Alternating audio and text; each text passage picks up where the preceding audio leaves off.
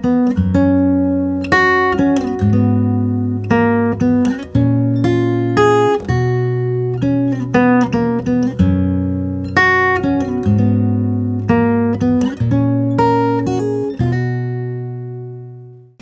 书得见第三期播客开始。大家好，我叫维婷。大家好，我叫西西。距离上一次更完已经过去了两三个月了。我们这一次聚在一起呢，主要是想聊一下我最近看的一个呃综艺《再见爱人》和《亲爱的小孩》，来跟大家去聊一下里面的一些故事情节以及我们的一些感悟。嗯，那我们就先从《亲爱的小孩》开始。先来说一下这个《亲爱的小孩》讲了一个什么？电视剧的开始是这个女主快生了，就是女主的话是任素汐嗯演的，然后男主的话是秦昊，就是嗯，他大体的思路的话就是生小孩，生小孩完了之后的苟且，然后嗯，在男主出轨，然后男主出轨之后两个人离婚，离完婚之后。呃，双方再分别再婚，然后因为他们的原来的小孩得了白血病了，然后把两个，呃，誓死老死不相往来的人又重新给聚到一块儿了。嗯，这个是大体的一个故事的一个走向。嗯，就是觉得它整个剧的话，就是嗯，很事儿。哎，那他这个就是他们两个一起生的孩子得得了白血病，是不是后面有一个剧情，就是为了救这个孩子，需要给他匹配一个骨髓，然后需要让他们两个再去生一个小对孩？是不是有这个剧情？有我记得小时候看过一个电视剧，好像是《雪玲珑》还是什么剧，就有这个剧情，当时就特别狗血、特别惨那种。哦，看来是老梗哈。嗯嗯。啊、行，这个电视剧的话，它一共是三十四集啊。我觉得就是它前面的话，主要是花了五集，嗯，快速的让这个人把娃生下来，然后并且在一岁之内发生各种的冲突，然后让他们两个成功离婚。嗯，就我觉得他就是前面这五集的话，就是，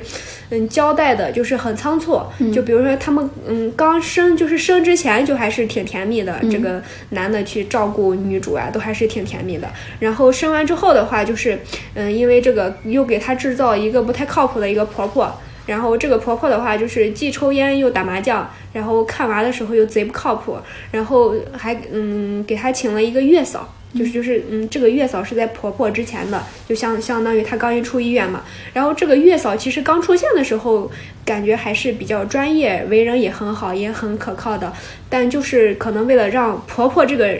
人加入进来，然后又嗯。给制造了一点意外，什么黄疸啊之类的，然后一夜之间，这个保姆就跑路了，嗯就跑了。然后这个婆婆，这个不靠谱的婆婆也来了。然后那个婆婆来了之后，又有很很很多很正面的一些杠呀冲冲突啊什么的。然后这个时候，女主的妈妈就觉得看不下去嘛，很心疼自己的女儿什么的。女主的妈妈本来还有两年时间才退休，然后强行就退了。哦那岂不是领不到退休工资啊？嗯，对，就会少很多嘛。也就是基于这一点，所以才请保姆啊，让婆婆来啊什么的。但是因为后面事儿实在太多了，然后女主也不得不让她的妈妈来了。然后她的妈妈来来了之后的话，但婆婆又不愿意退出，嗯，哎，然后所以就造成了婆婆在家里当保姆，然后妈妈看娃。就是因为就是她婆婆会有一些抽烟的一些习惯嘛，之前就是嗯，她婆婆以带娃下去遛为名，然后再看人家打麻将，然后看人家打麻将的时候想要是，呃，那个那个那个人就是想让她上手去给她帮嘛，然后这个把那个车车就从那个坡坡上滑下去了，啊。滑下去之后把娃给摔倒了，然后从这个事情之后，她妈妈就进来了，女主的妈妈就进来了，然后女主的妈妈进来之后的话，那婆婆也不愿意退，所以最后就变变成了女主的妈妈负责看娃，不让婆婆动娃。然后婆婆的话就是那个，就是嗯嗯，就是只是干家务呀、做饭呀这些的。然后后来的话，你要知道，就婆婆本身在一起矛盾都很多，嗯，两个妈在一起，那婆婆妈妈那就炸了 一块，炸了就了。然后突然间就制造了一个非常大的一个争吵，就整个家里都吵成一大团了。然后男主进来之后就懵了，然后最后变成了男主的哭诉。然后哭诉完之后，你想吧，在这个时候男主一哭诉，其他人肯定就荡下来了嘛。嗯，然后男主在哭诉啥？他是心里有多大委屈吗？就是他是积心里积了很多的委屈，然后在这一刻对对，就是就是就是就就是你看生个娃，我又没有好好睡过觉，我又没所以他。他拖他的他的那些委屈全部都是他不不能像正常像以前那样舒服的过日子。嗯对然后还但是他本身其实并没有付出什么。嗯，还还行吧，就是嗯，他可能没有女主那么辛苦，但是他也要被动的，比如说晚上被女主踢起来给弄个啥呀，或者是要带娃去打疫苗呀，或者是娃黄疸了要带娃去医院呀，然后要哄，然后。呃，上就是晚上回来，然后可能要呃又要哄自己的妈妈，又要哄自己的老婆，然后两边都要说不一样的话，就是他可能就是心累吧，就这种的，然后他就哭诉了。他一哭诉，那其他人肯定就就就不敢再逼逼了吧。嗯然后前五集就基本上就是就以这个就为一个就为一个那个高潮，就直接给荡下来了。这个高潮完了之后，立马就到了这个女孩一就到了这个小孩一岁了。就前面那个争吵的话，可能大概直到这个小孩两三个月，嗯然后突然间给了一个高潮，吧唧，然后就停了，停停停了之后就是一岁了。然后一岁的时候是说这个男孩，不是男孩，男主因为工作的话，就是他接触的那个客户的女儿又比较年轻，然后他们仅仅只是在沟通上有一些比较，嗯。比较顺畅，仅此而已。然后男主其实也没有给人家什么信号，但那个女孩的话，就是好像是因为没有爸爸，然后他妈是个女女强人，然后他妈也不让她化妆。如果是说你化妆了，你就直接给我擦了，就是你要靠实力吃饭，你化啥妆？就是感觉是对女孩也是那种特别的冷暴力，特别的苛刻，没有任何的关爱这种。也有可能是说，比如说他的女孩的爸爸，就是被他妈这样给不是不是，我觉得女孩的爸爸可能就是出轨对象的小三，可能就是啊长得漂亮啊，表演收拾打扮把他爸给勾引走了，所以他妈会比较那个啥嘛。嗯，然后那 他他妈这个脑回路也挺那个什么的。那你说，人家小三都把你老公抢走了，你还不让你的，你还让你的女孩女儿想要经历再一次经历同样的情况吗？你还不让她打扮一下，是不是？嗯，但他可能就是嗯一朝被蛇咬，十年怕井绳，他可能逻辑思路是那条线。就就就就是因为打扮的太漂亮了，去勾引别人家的，所以你就不要这样子，你就素素的就好了，你就只能抹口红都不可以。对，我觉得其实这这块儿可以说一下，就是这种母女关系。我觉得妈妈在这一块儿，她其实是自私的，他其实是只顾自己的情绪，哦，对她没有为他女儿考虑。是想控制这个小孩的，他从来不会管你是怎么想的，你喜不喜欢画。他也没有没有想这对这个事情这样做对他女儿有没有好处，他就只是从来不想纯粹的把自己的一些情绪和阴影，然后投射到他女儿身上。他的女儿就是只是一个没有任何个人意志的一个嗯玩偶，就是这样子的，就这样子的。然后就是其就其实对于这个男主跟这个出轨对象的这个铺垫哈，其实也很浅，就很很潦草。对对对。特别潦草，就是浅到只是可能这个女方对这个男方有好感，仅此而已。然后最后的话，就这个事儿莫名其妙的就让这个出轨对象的妈妈给知道了，然后就把他赶出门了。然后就在这个男主女儿给赶出门了嘛？对，然后在这个男主家小孩一岁周宴上，嗯这个出轨的对象莫名其妙的就冲过来了。我不仅冲过来，我还要闹，嗯，然后一闹，然后那我感觉这一块儿也挺讽刺的。你说你不让你女儿去打扮漂亮，然后因为之前你被三过，结果你 你现在你女儿这种情况下，她还是当了别人的小三，哦，对，就很讽刺，就很搞笑。嗯，对，嗯，然后最后的话，因为这个这个姑娘来一闹的话，女主她也就知道这个事儿了嘛，然后当时就决定要离婚了，然后就离婚了，然后离完婚之后，然后又又切到了这个女孩大概三四岁的时候的样子了，就是我觉得她整个剧它可能重点在于后面看看病的那个部分，所以它前面这五集就嗯只是为了让这两个人。生个娃，因为家庭矛盾让大家很心累，让你们的感情受到一些重创，然后在这种双方都很虚弱的情况下，再给你安排一个出轨的戏码，然后一下子把你们的关系关系一下就给你就给你顶到最最就是最爆炸的那个时候，然后再让你们离离一个婚，就就我觉得这个就更更像是。大雨来之前的那个铺垫，这个铺垫的话，我觉得就是很多的细节的话，你不能去揪，嗯，是它本身它叙事也很潦潦草，就比如说就是这个出轨的这个情节，以及前面那个保姆跑路了，就是就是都还挺莫名其妙的。然后后面它后面整个三十集的话，就是这个嗯，主要是看病的这个部分。嗯，然后看病的这个部分的话，就是就是那那这里稍微那个问一下，就那你整个这个电视剧，你刚刚开开头的说是就是一个是，嗯，看了一个比较在爱人那个比较比较，相当于是一个比较正向的温暖的一个点，嗯嗯然后亲爱的小孩这个是一个比较虐的一个虐的一个点。那呃具体稍微的，就是既然我们我们现在已经聚焦了亲爱的小孩这个这一部分了，那就就虐的这一这一部分，就是你觉得它整部剧，就是你最想，就是我们可以把这个最就是你最想讲的点，最触动你的点，或者是对你你最有感受的一些点，大概是哪几个？就是的，嗯好，就是他虐的那个点的话，就是我先说一下他嗯前面的那个，就是就就是包括这个剧在抖音上也有很多评论啊，就是说这个剧制造焦虑啊什么的。然后我看看了一下，就是嗯，我觉得我看完之后，我觉得这些剧，嗯，就是能发出这些评论的人，很明显他就只看了前五集。就是他只看了最开始那些部分，但是我觉得最开始那些部分反而就是就只是一个铺垫。就呃不是铺垫，就是他很日常，嗯，就是那些婆媳矛盾呀，或者是什么的，就是娃生病啊，去那个，就是就是就是能说制造焦虑，这些人肯定都没结婚，嗯，你嗯，是的，就是就就是就就就是你但凡有经历过生孩儿这件事情的话，你就会知道它里面讲的这些东西，它只是你的日常，你的日常只会比它更糟糕，就就是你的大概率是要比它这个更糟糕的。一个新生命的到来是让整个家庭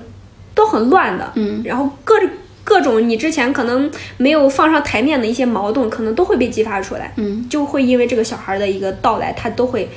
接踵而来，就我觉得这其实都很正常的。然后他是说这个剧在制造焦虑啊什么的，但但其实我觉得这个剧的核心是在后面的看病。嗯，但后面这个看病的话，我觉得他也不是制造焦虑，就是他在试图用一个一个的，就是他在把那个把关于看病所引发出来的这个矛盾一点儿一点儿一点儿去给你升级，然后来。考验你的那个良心跟道德，就让你在良心和道德之间不停的去做那个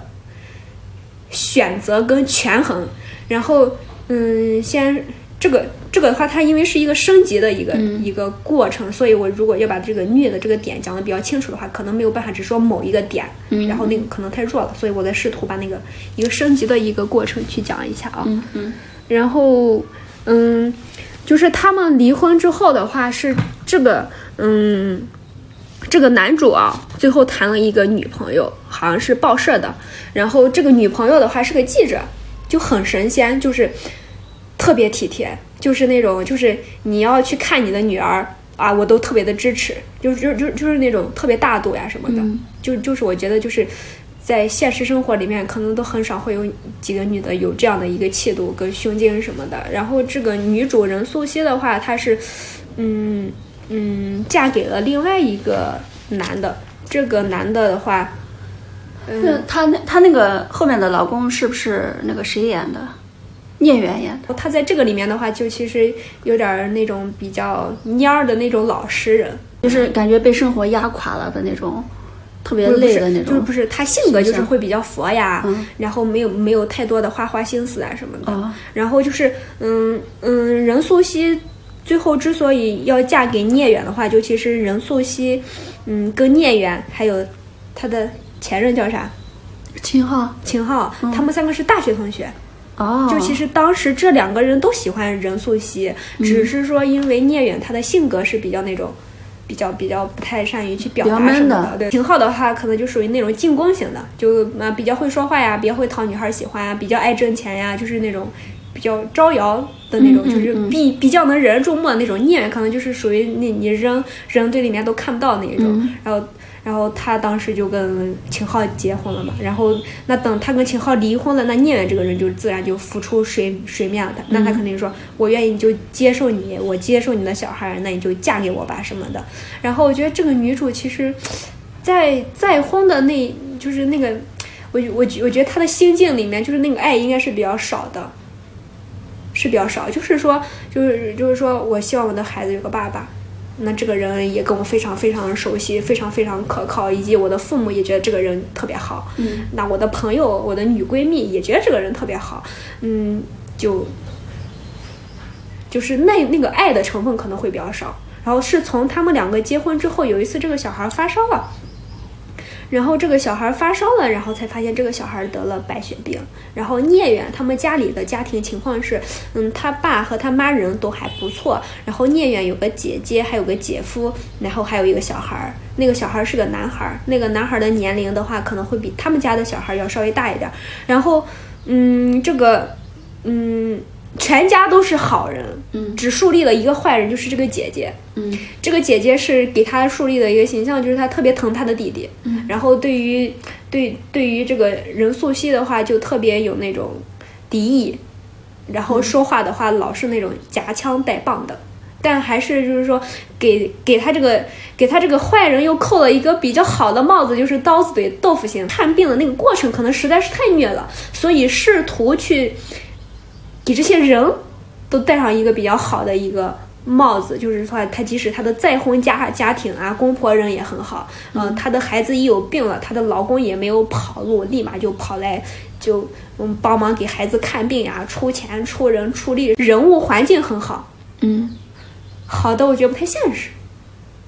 他应该就是重点想讲那个就是看病的那个过程，哦，对对对对，然后他他。他他能讲的故事的复杂程度是有限的，对对对对对对，把其他的那个冲突矛盾给弱化掉。他讲复杂故事的能力他有限，他没有办法在讲一件很虐的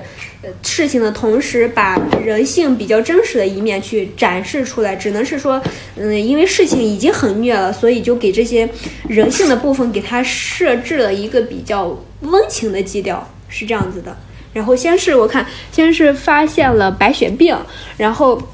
唉。把我都虐哭了，看到他得白血病的时候，我就不想看了，因为那个几岁的时候得了白血病？三四岁吧，啊，就太有那种代入感了。哦，三，我觉得三四岁这个年龄其实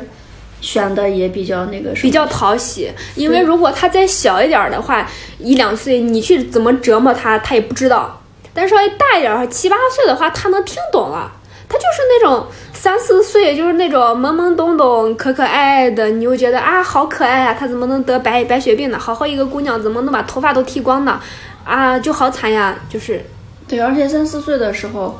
嗯，她就是那种刚懂了一点东西。嗯，对。然后又又有一点懂事，就是大人说话呀，可能大人的一些情绪啊什么的，他也能感受到的那种。但但但是他他只是微微的能感受到，还要故作坚强。嗯，他先得这个病了，然后先把人虐了一段时间之后，又说配型成功了。然后成功了之后，然后后面又出现了一个拒捐。的一个事情啊，对方拒捐是因为对方是一个三十四岁的女性，她想要备孕，然后如果是备孕的话，三年之内是不可以的。也就是说，如果人家为了要捐你这个事儿的话，就必须要等到三十七，那肯定不可能嘛，嗯，对吧？先把你虐完，然后你看到一个希望，然后又又给到了一个，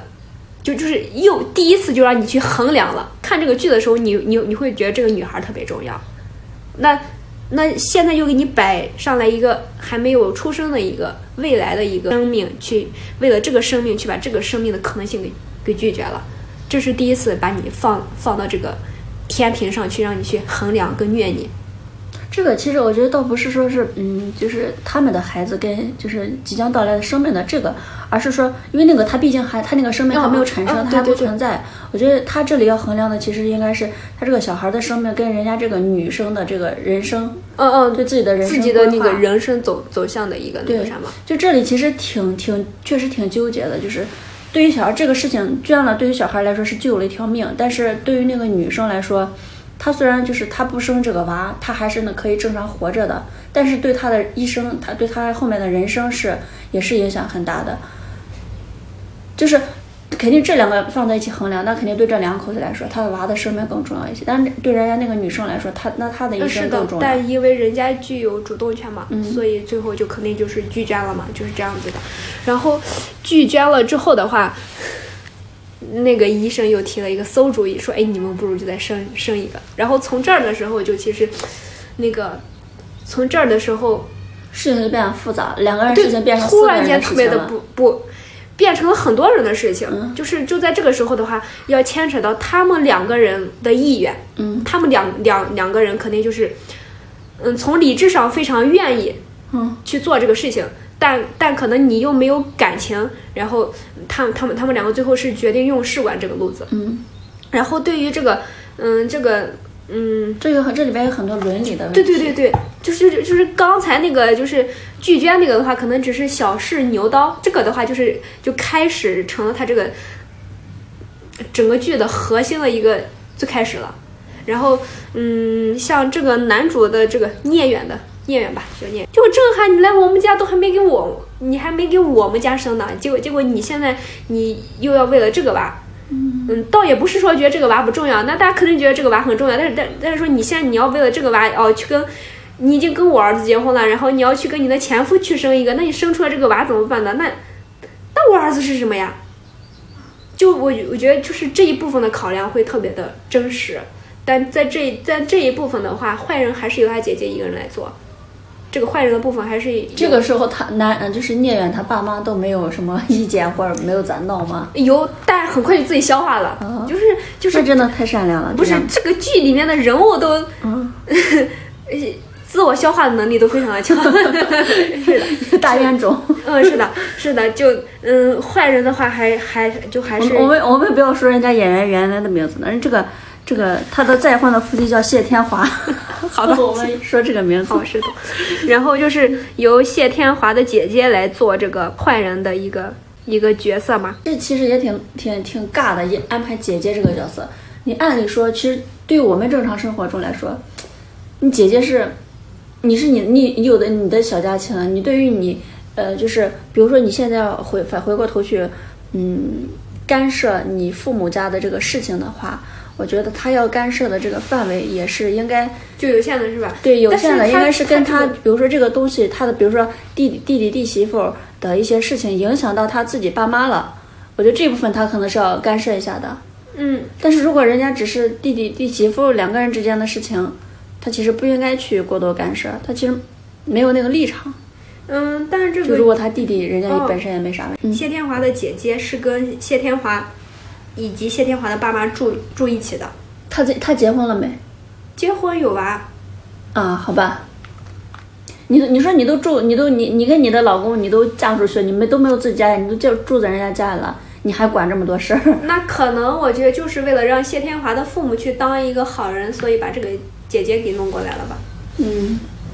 我只能去去去去解读它的设定是这样子的，嗯，然后呃，然后再说这个秦昊，秦昊他演的话，演的这个人叫肖路，嗯，然后肖路的现任的女朋友的话是叫董帆，嗯，然后在这个时候，那个之前就是特别大度、特别善善解人意、特别就是那种讨人喜的董帆，在这个时候就跳脚了，就是你不能跟你跟你的前妻去生一个娃。就是你已经跟我结婚了，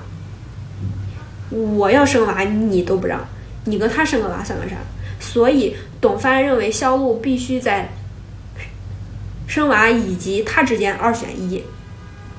就在这个时候的话，就就其实，嗯，那个谢天华那边，呃，谢天华的家庭那边，包括谢天华自己，谢天华的父母都把这个事情已经消化了，嗯，就可以，就就已经跨过了这个伦理的这个。嗯，对吧？就就就已经一下就通过自己的善良跟大方站在道德制高点，然后这个时候就把这个棋又推给了董帆这个人。嗯，董帆这个人是强制必须要让他去二选一的，如果你不选的话就离婚。然后，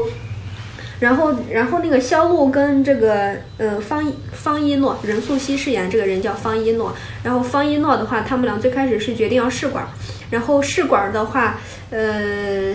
最后检查报告，嗯。出来的话是说，嗯，他的身体有一些问题，不太适合试管。于是呢，嗯，方一诺和肖路就决定来真的啊，厉害不？那这那这那就又升级了吗？谢天华应该就不能接受了吧？哦，就相当于从外部的那个。阻力他已经到了拷问这两个人的那个啥了，然后嗯，这这两个人就决定自己去生。然后那天晚上，这两个人到了宾馆之后，最后还是没有能下得去手。董帆查看了肖路的微信，两个人都知道有这个事儿，对，瞒着双方的伴侣去的。然后董帆通过查看肖路的微信知道了这个事儿，然后董帆就特别的生气，然后大雨夜冒着雨去。找谢天华啊，那个画面我看过，我之前刷抖音刷到过这个片段。就是说，咱们两个必须要阻止这个人。结果在这个时候，谢天华非常的淡淡定啊，然后这个董帆就觉得挺开心的，就明显二选一，那我赢了嘛。我觉得这个值得开心吗？就是他已经有那也不是开心，就是他之前那种，就是就是就已经放了担心心被呃担心被抛弃。那他如果真的要生的话，那我是不是得离婚了？嗯，就是那种提心吊胆的那种惶惶的那种，嗯就是一下可能就落地了，也不是开心嘛，就落地了，就是嗯就是起码是说在这种二选一里面，他还是没有跨得过去原则以及道德的那个底线。他即使没有选我，但他没有选择生小孩，就等于他选我了。起码我觉得在这个女孩看来是这样子的，在董涵看来是这样子的。然后这个女主又给怀孕了。那是跟她跟谢天华的，哦，对，方一诺怀孕了，然后她怀孕的是她跟谢天华的一个孩子，在 在这个时候又要去面临一个嗯新的选择，就是你看你想生一个娃没有是吧？行，老天来给你一个娃，但这个娃又又不是你想要的跟肖路的娃，就是你跟谢天华的娃，这个娃你留不留？就就是这个娃如果留了的话，就相，当于这个是什么变态的编剧？就会就会耽误你试管的那个可能性嘛。然后如果这个娃，但这个娃一旦出生了，就是那谢天华肯定想要啊，谢天华的父母也想要啊，对吧？那你其就是又前面就是我觉得谢天华一直没有底线，点底线一直往下滴滴滴，甚至都能接受你们两个去来真的。不是，但是到这个的时候，我觉得他这个编剧总就在不能也接受了吧？这个编剧就在试图去点每个人的炮。谢天华，你不是一就一直很就是很很善良、很大度、很痴心嘛？来把你的底线那些拿出来试一试吧。那他肯定不愿意呀、谢天华去给医生举报了。呃，那个嗯，说说这两个人虽然要试管，但这两个人的话，因为不是真夫妻，直接给举报了。这个肖路告诉了方一诺说他们被举报的事情，方一诺当时就在医院的电，在那个楼梯间就摔倒了，流产了。那就是还是有了有了小孩之后，哦，对，就相当于举报的那个时间点我不记得了。哦那但是方一诺就是因为得知了自己被举报的事情所导致的流产，而这个举报就是这个孩子的父亲，嗯，谢天华给举报的。哦，这编剧真的是不当人呀！啊、是的，真的是不当人。然后，嗯，好像把大家都通通都虐完了。然后最后，嗯，方一诺也原谅了谢天华。嗯，然后，嗯，最后最后的话是，那个肖路的原来的一个 boss 给配型成功了。配型成功这个事情居然是在最后一集发生的，然后是在最后一集快要结束的三五分钟发生的。然后配型成功之后，就就都没有说配型成功，只是说苏景伟跟这个女孩聊完之后就完了，嗯，然后立马剧终了吗？剩下那三五分钟，立马又转到了这个女孩小学二年级，可能就是把时间线又往后推了那么个两三年，大概的意思就是成功了。啊、成功了，然后恢复到了正常人的生活，然后又家里一些生活的气息呀、打打闹闹啊、开开玩笑啊什么的，然后整个剧就结束了。所以它中间，嗯，所以就是，嗯，其实谢天华举报导致任素汐流产这个事情，是对谢天华，我感觉是对谢天华的一个那个反，就是那种他做这个事情的一个，就是你自己自作自受，你举报，然后导致的导致你的娃流产，但同时他娃他他们两个的小孩流产这个事情，其实又是解决了前面的一个困境。就是你现在新新怀孕了一个生命，然后这个又是谢天华的，你跟谢天谢天华的娃，然后就这个娃你现在不知道怎么办，要还是不要的时候，呃，它自然流产了。这个就是就是说是，在这个点上没有，就是因为本来你前面面临那个困境了，大家想看你这个你怎么去做选择，但是其实没有给他们选择的机会，嗯，把这个直接给破掉了，是吧？把这个直接剧情直接给破掉了。嗯，这个就没有考验到，那你前面设置那个困境是为了啥？难道那个就感觉是就感觉前面设置这个小生命的到来到了最后流产，这这这个环节，这就这两段中间，就白铺垫了，是吧？对就白就白考验了。对对对，你你前面到底弄了个啥？感觉这个就就是为了让他们增加一些曲折而去增加一些曲折。嗯，对对对。其实本但可能前后都逻辑不通，它甚至都没有一个能够连连接到一起和连连贯对，就是你前面设置这个点，难道为了就只是为了，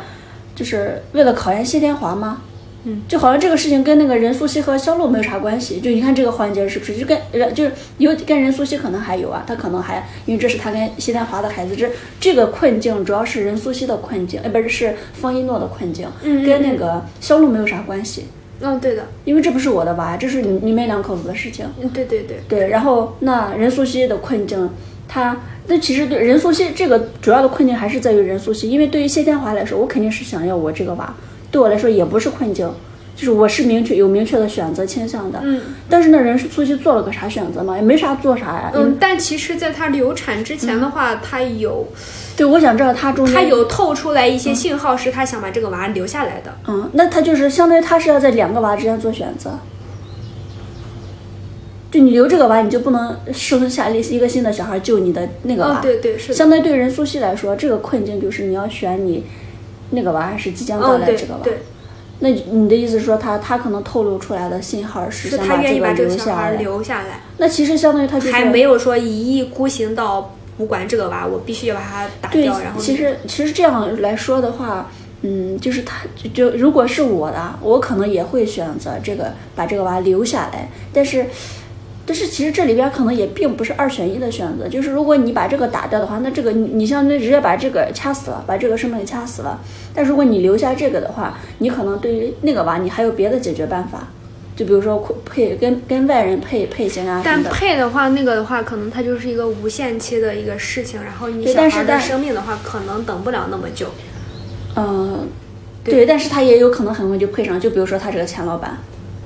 哦，对，这个我，觉得就是对他来说，对那个娃来说，其实还是稍微有一点点有生机的。哦就我觉得对一个母亲来说，真的是两个都很难去。但是，哦，我觉得这里边其实这这一块其实可以说很可以聊一下，就是他那个困境就是，就是你已经有了一个小，就你就是你的两个小孩儿摆在你面前，然后嗯，其中有一个小孩儿你已经跟他相处了四五年的时间了，已经有感情了，但是另外一个小孩儿他只是在你的肚子里，他还没有生出来。就这两个的去选择，就是因为对于有的人人来说，他他肯定会优先选择第一个，我觉得很多人都是。都会都肯定就是这个，我因为我还没生出来，对我我对他还没有感情，嗯我肯定是，就是我肯定是很大的倾向是把这个小孩儿就是牺牲掉，对，但是但是他但但是这个没出生的小孩的话，他是有一些道德因素在里面的。嗯，对，是道德伦理的，就是可能选第一个小孩是你个人感情层面的，但是留下，但是我觉得他对一个母亲来说，那就可能还是不不看不看不同的人吧。有的人他那个小孩在肚子里的时候他就很有感情，但是有的人可能在肚子里的时候他还没有多大感情，就是得慢慢培养，对吧？对对对，嗯，就是这种的话，其实可能像那种十七八岁啊，或者说啊、不到二十岁的那种女孩，对他们来说去怀了个孕，意外怀孕，然后去流产。就就没有任何的那个影响。对对对，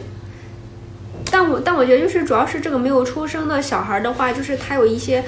嗯隐形的附带的条件，就是你还要不要你这个二婚家庭了？啊，是，这个很重，嗯这个这个我觉得可能重过你自己对一个没有出生小孩的感情。是，就是就是你没有出生小孩的感情是未知的，还是没有产产生的，但是但但是你因为就你这个孩子，甚至把你二婚家庭的孩子都打了，对留了是一码事儿，嗯留了大家即使再不高兴，但根因不在你，嗯，对吧？可可能慢慢就忘了。但如果是你自己把他打了，那我觉得你这个，说流了流产了，嗯，对这个二婚家庭，我觉得即使是谢天华，可能也就不会再忍了。对，这但那其实就是说，其实任素汐是有表达出一些倾向的，就是她想留这个小孩，就是说她已经做了选择了。那她，嗯，那她，我们不知道她心里是怎么衡量的，她为啥会做出这个信号？她是怎么是是不是像你刚才考虑到的？我我我觉得在这一方面还挺重的，就是第一是她在考虑她的二婚家庭，第二就是她在跟小孩儿，嗯，与病魔作战的过程当中，她跟嗯谢天华这个人也产生了那种比较深革命般的情谊，嗯啊，就那个情谊是在于，嗯，在你家小孩有病了，他在没有血缘的情况下，一次一次的站向了你，嗯这种这种感情，我觉得可能跟那种，嗯，最初始的那种好感跟爱情，它还不是一码事儿。嗯嗯，对，对对对，对，更更他，我觉得那种就这种可能更难得，更更值得珍惜。就是他会有这种革命般的友谊，就是他可能虽然觉得就是嗯自己的小孩很重要，但是这个小孩如果要把他给放弃的话，他可能自己也过不了自己那一关。嗯，所以最后可能是决定给留下来了，是这样子。是，我觉得这个现在想，如果这这个刚开始觉得这块不通，但是这样分析下来，其实这块其实也挺巧妙的。嗯，就这个情节设置的。嗯，然后这个电视剧的话，说是根据真人改编的。我看的时候的话，之所以能把它看完，就即使是几倍速去把它看完，也是就是。第一是有强迫症吧，第二第二 就呃，因为我觉得看剧的时候那个过程还挺重要的，因为如果你你你只是就是很很跳的去把结果看了的话，就其实会有一种跟没看一样，就会跟看了一篇文章的那个感感觉是一样的，就是你只是大概知道整个情节，但其实你没有把你自己以及自己的情绪去带入进去。嗯，所以我看剧的话，可能即使我受不了，我去快进二三倍速。我我不会快进，我一般都是倍速。我即使倍速，我也会把它看完的。就就是我，即使我没有把我的情绪整个放进去，我也让要让我的情绪跟着它去走一遍，是这样子的。然后所以的话，看完的话，第一是强迫症，第二的话，我就觉得就是演员太在线了。演员演员在线到我把这个电视剧看完了，我才知道这个剧情有多傻逼。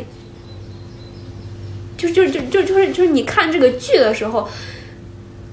你会觉得每个演员都很到位。你你你说的傻逼是觉得他这个情节设置太变态了呢，还是说是就是就是太智障了？这个情节情节就是太刻意了。嗯，就是就是我我觉得就是就就是你拿白血病来说事儿也没有啥问题，但我更希望的是说，嗯，在这个在这场过程当中。每个人把自己真实的一面去表达出来就可以了。但我是觉得，就是他刻意的让让人性很温情，刻意的让让剧情很凑巧，就是我觉得就是那个，就是就是捏造的那个成分太太多了。就我觉得艺术来源于生活，你也可以高于生活，但你不要仅仅只是因为你来源生活，然后你就在那胡编乱造了。那你觉得这里边的这些情节哪些是可以拿掉的？拿掉呀？对，就你觉你是觉得有的情节太突兀了，就不像一个正常的，就是他就硬就硬编出来的。你觉得哪些情节是可以拿掉的？编的话，我觉得就是，倒没有哪一个是让你觉得特别的有违和感。就每一个他所设置出来的这种关卡，试图把你放放到那个天平上去，让你称一称的这种剧情。都有它的合理性，嗯，但就是凑一起吧，就让你觉得这个剧它就是为了来虐你的。你看完之后，你也没觉得你学到了个啥。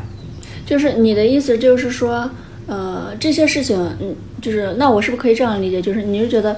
没必要把每个人都拿上去称一称？哦，对，就我觉得就是就是就是就是不用，就是说为了刻意的去。呃，制造矛盾，然后让人觉得很虐，然后要让人一直看下去。就是我觉得，嗯，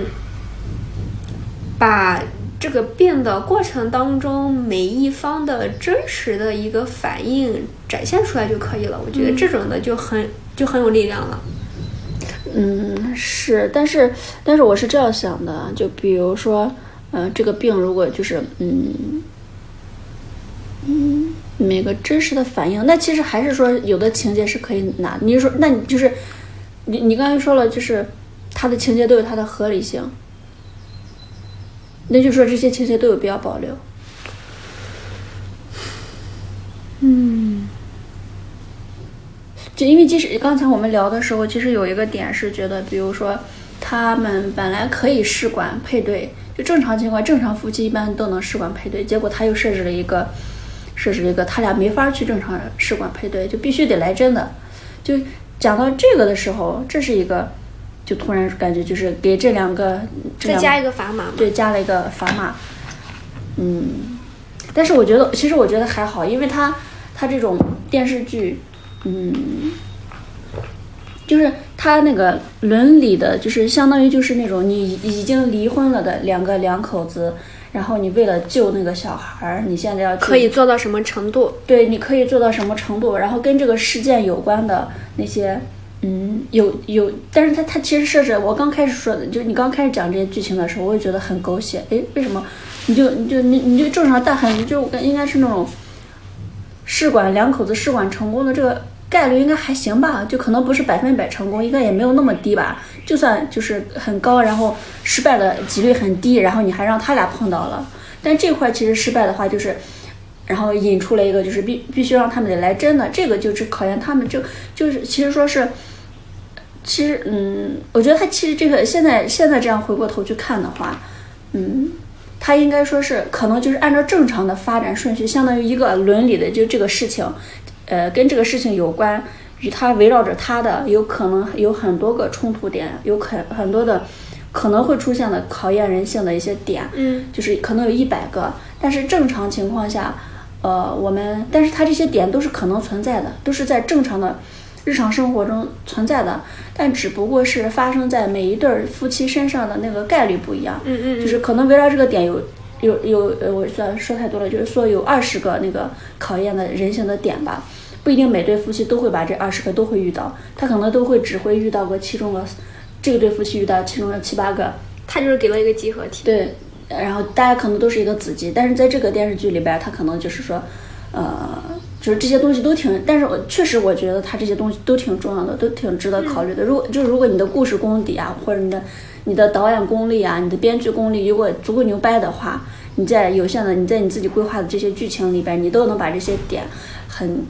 就是这些点本身都是有价值，就是都是值得去讨论的，就看你这个故事，你这个讲述故事的能力怎么样，你能不能很好的、很精巧的把这些讲出来？我就对，所以说是，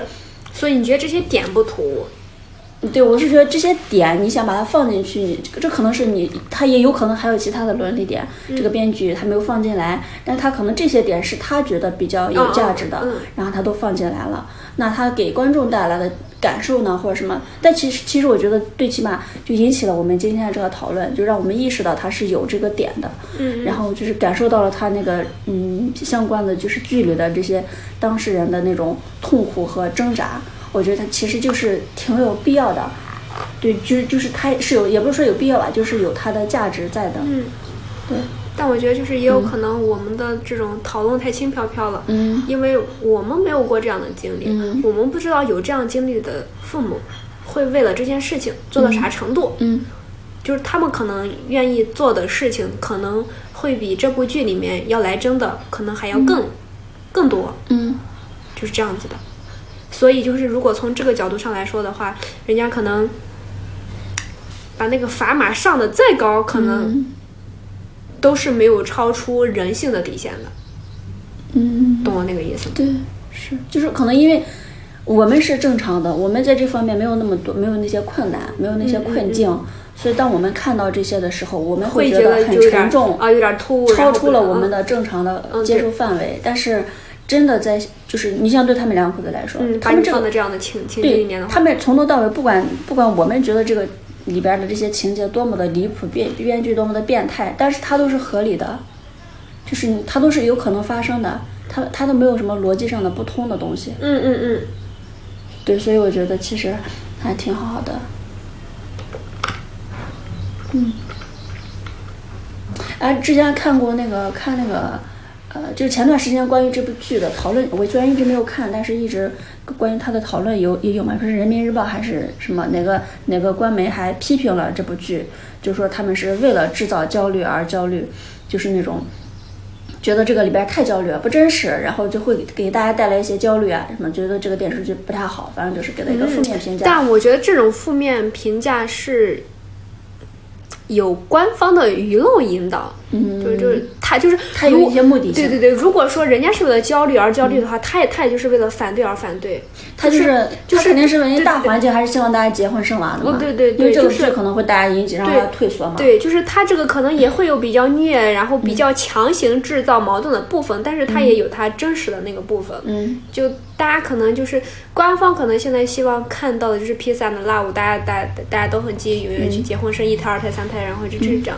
这样这样子对，我觉得这这部剧它其实并没有就是架空啊，或者哦，对对，没有没有，它倒没有架空，就是它唯一还就还是挺敢拍的，就只是我觉得它讲故事的能力就是差一点儿，嗯。就差，就是就就是我觉得这个如果铺开来讲的话，可能它会是一个四十多部的电视剧，它把它讲成了三十多集，我不知道会不会有删减的成分在啊，但我觉得就是，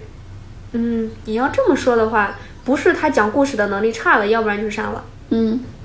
就就就就就是你根据我刚才给你讲的这一堆的话，其实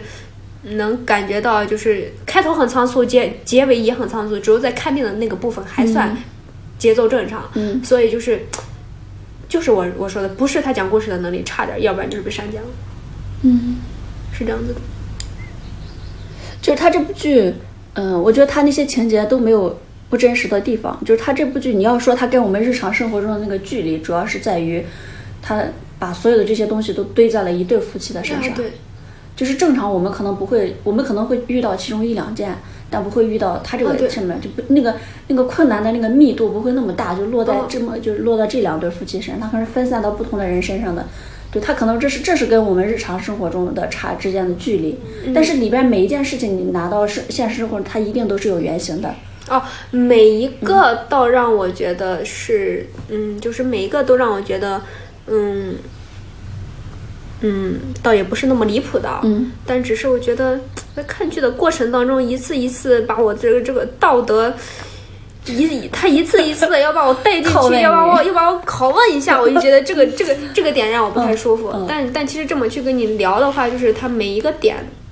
倒不算离谱。嗯嗯是的是只是说是那个密度它的高。哦哦，是 太虐了。嗯隔隔对个三四集他，他就买来称一下吧。嗯嗯，就是就是他在一一再去突破你的下限。就就大家还没有一个，就是大家平时看剧，我可能看这部剧虐的是这个点，嗯对看那部剧虐的是那部点，但是这部剧就是把好几个虐点集中虐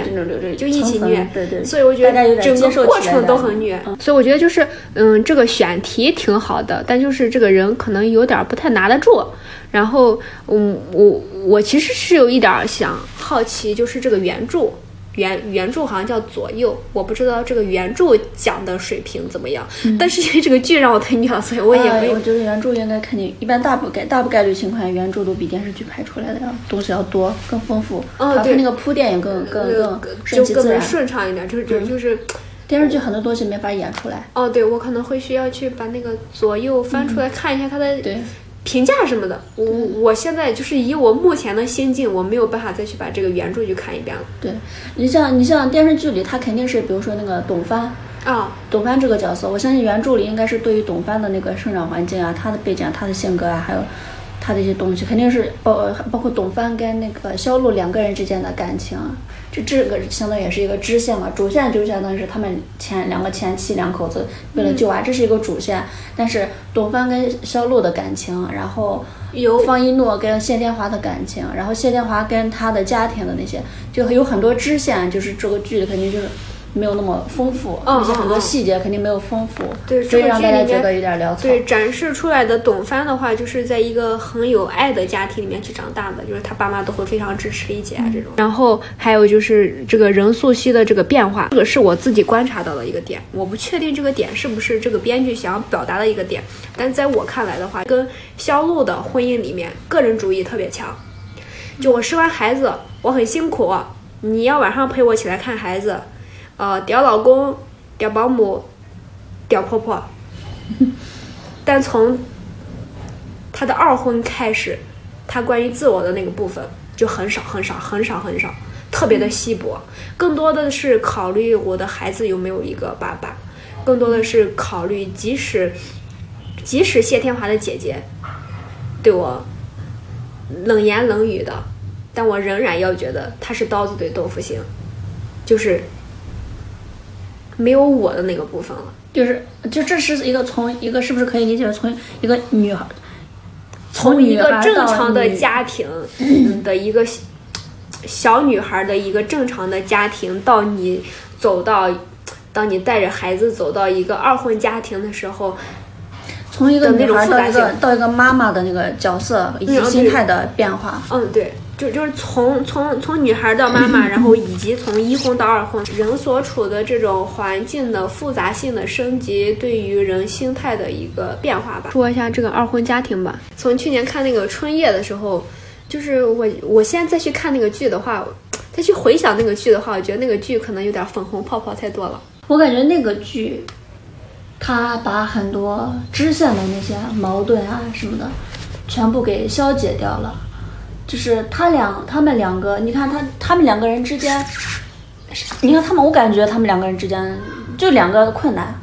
一个是女主跟她前跟她前男友跟她现男友的这个冲突，相当于就是她是一个有男朋友的，她跟这个男的在一起，她就是劈腿，这是一个点，嗯，就是呃，然后对于女主这边来说，这是一个困难点，然后另外一个点就是她父母不同意，她父母对于她跟一个有娃的这个。男生在一起的这个点，这是女主的两个困境，两个她需要克服的两个东西。然后，但是对于女主正常的人来说，可能还有第三个问题，就是你她能不能接受这个娃？但是女主们没有这个问题，所以女主就只有这两个点。然后从男主的角度来说，他其实可能也是他的前男友，可能可能是他们的障碍。还有就是他觉得他的娃可能会对女主的人生啊，他自己是二婚，但其实男主这边的困境相对来说感觉少一点。嗯，是的。对他，他这个娃都是对女主，他对于他自己没有任何影响，所以就他们两个首先那个毛，像他两个从从就是产生好感到在一起中间那个困难更少一些。我感觉这两个人的话还是谈恋爱的部分更多一些，然后。像刚才说的这些矛盾，就只是为了丰富整个剧情。对对对对，它它的重点还跟这个剧不太一样，它更多的就是谈恋爱的成分更多一点，以及用双方无比的坚定，以及用双方的颜值，嗯，又把这个，就两个人之间没有任何的问题，把原来底层的矛盾就给给淡化了很多。所以我觉得就是以至于我当时看那个剧的时候，我会觉得。难道带个娃咋了？这不是很正常吗？那天就是我不是跟你说，我问我室友嘛，就说如果咱们俩的感情基础不变，我当时带了一个娃，你会考虑跟我结婚吗？他说不会。然后我就说，如果咱们俩婚姻基础不变，你带了娃，你会考虑我吗？人家说不会。就是他觉得，就是他之后他解释了，他就是说，单身未婚，呃，已婚未孕，结婚带孩子，这是三个人生阶段。嗯，这三个人生阶段相互之间可以跨越。如果要跨级的话，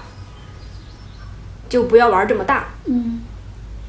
就是可能相邻之间的话，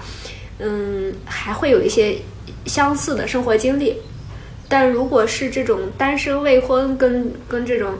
已婚带娃的去结合的话，就会会会非常非常的复杂。然后再加上这个剧剧里面的话，它其实对于这种再婚的家庭矛盾会展示的比较多，对于这种爱情泡泡的成分其实就特别的少，就比较的少。这可能也是韩剧跟那个啥的不同吧。韩剧可能本来就比较爱冒泡泡，我们国产剧的话可能就是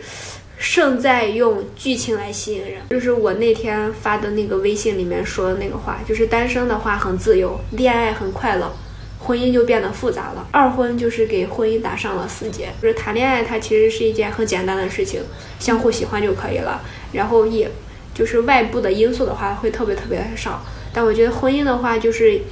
让谈恋爱这个事情，就是从一件单一的事情变成了一个系统性的工程性的一个事情。在这个事情里面的话，因为，嗯，因为你可能相处一年的话，你跟一个人是一个相处模式，但你如果要相处一辈子的话，你可能会挖掘出来这个人冰山下面的一些点，就是就是你首先能挖到的这个人的这个点，就会变得丰富跟复杂很多。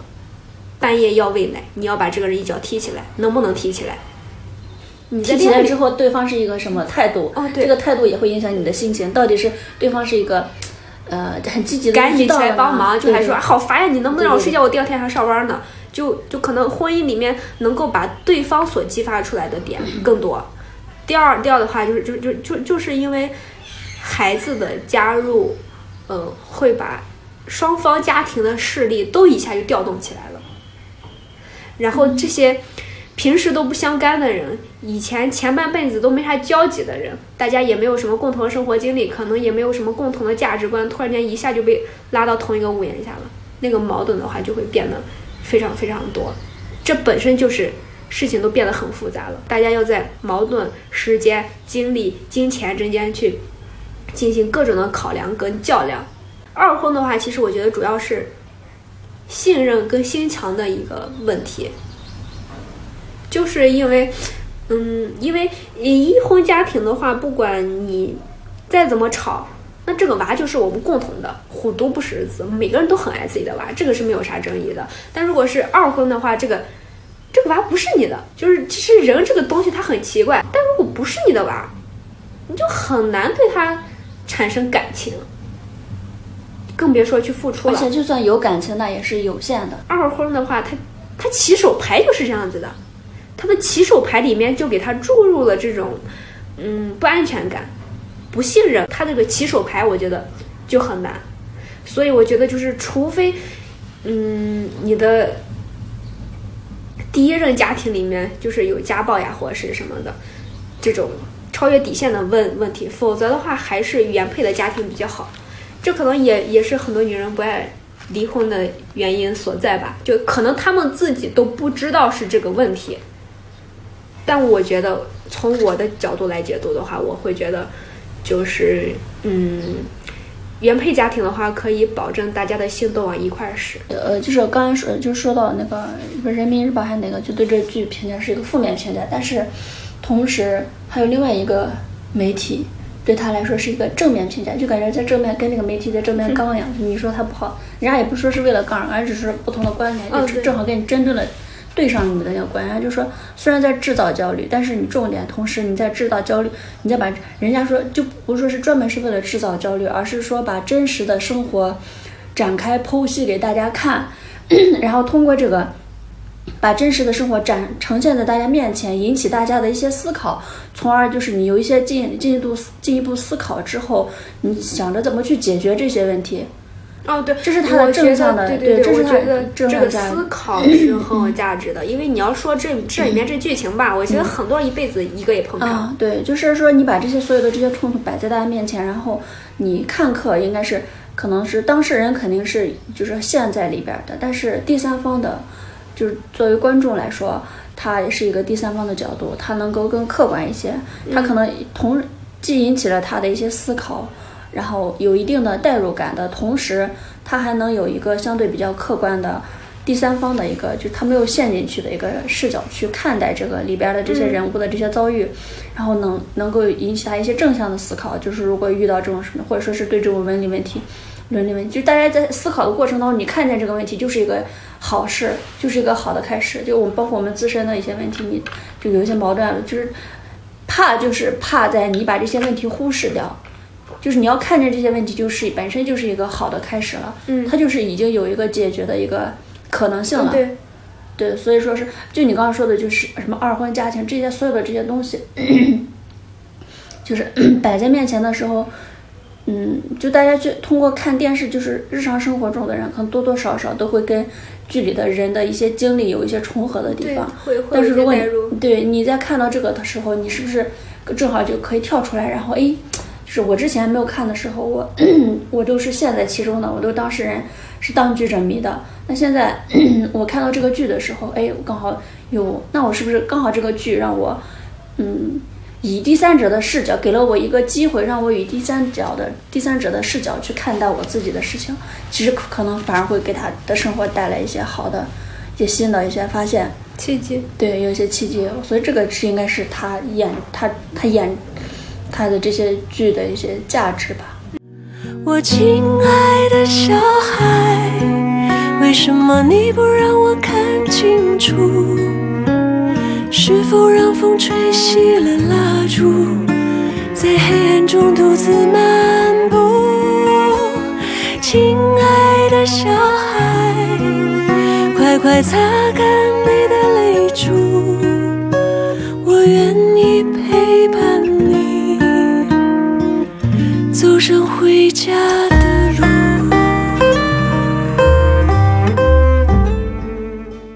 亲爱的小孩和再见爱人都是，嗯，想让大家去反思家庭、反思婚姻、反思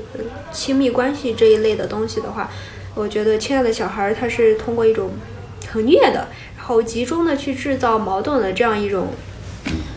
呃，很电视剧的一一一一种方式去让你去完成这个命题。但我觉得《再见爱人》的话，它可能是通过一种，嗯，很真实的力量，很缓慢的感情的流动，最后让观众和当事人都得到治愈。就这两个画风还是不太一样的。嗯然后就是，嗯，这个综艺的话，嗯，我也是看完之后才去看的，它的评分很高。你一般的综艺评分，我印象里面可能就是六七分儿，对吧？这个综艺在豆瓣里面达到了八点九分儿，就其实我觉得这个还挺难得的，因为我记得一九八八也才九点一、九点二吧，所以我觉得综艺里面能给到这么高还是挺挺难得的。但我但我觉得他很配，就是去年这个这个刚一出来的时候，我就觉得这是个啥嘛？就我就其实最开始的时候，我觉得还是有一点偏见的，这也是我为什么这么晚才开始去看这个综艺的原因。我最开始出来的时候就觉得《再见爱人》拿已经离婚的夫妻说事儿，我会觉得就是，呃，首先这些人不太有名，嗯然后其次的话就是已经离婚了，有啥好说的？对，我就是会有这样的一些，当我听到这个这个综艺的它的一些设置的时候，我会有这样的一些反应，所以我最开始是比较排斥的，我会觉得是不是在炒冷饭呀？就是拿一些不太出名的明星，并且已经离婚的，还能让他死灰复燃吗？就也没有去了解，但我可能自己就在心里默默的下一个判断，然后就没有去看。哦，最最最近的话，可能是因为听播客的时候，嗯，提到了，然后就觉得那去看一下，反正很随机的一个，然后就去看了一下。然后最开始看的话，整个过程我觉得是很治愈的。觉得主要是三个点，第一个就是他他这种方式的话是通过让三对夫妻，嗯，在外面旅行的方式来展开的。嗯就是大家去新疆一起完成一个为期十八天的一个旅行。这个旅行的话，就是可能会开房车呀，会露营呀，会住酒店呀，就是会有各种各样的一个方式。因为我觉得它这个方式设定就很好，它不是说跟那个心动的信号一样，把你关到一个呃房子里面，嗯然后你每天外面去上班，回来在这个房子里面要发生一些什么事，也要有一些情节。它这个的话就是旅行就很真实嘛，因为包括嗯，我觉得旅行这个设定它就很好。我觉得旅行的话，它是可以让人抛开你以前现有的环境的。我这个我也是觉得，就是就就是这个节目的一个魅力，就是就就就是这些人只有到了这个节目里面，才可能产生这些关系的流动。因为是一个新的环境。对，不然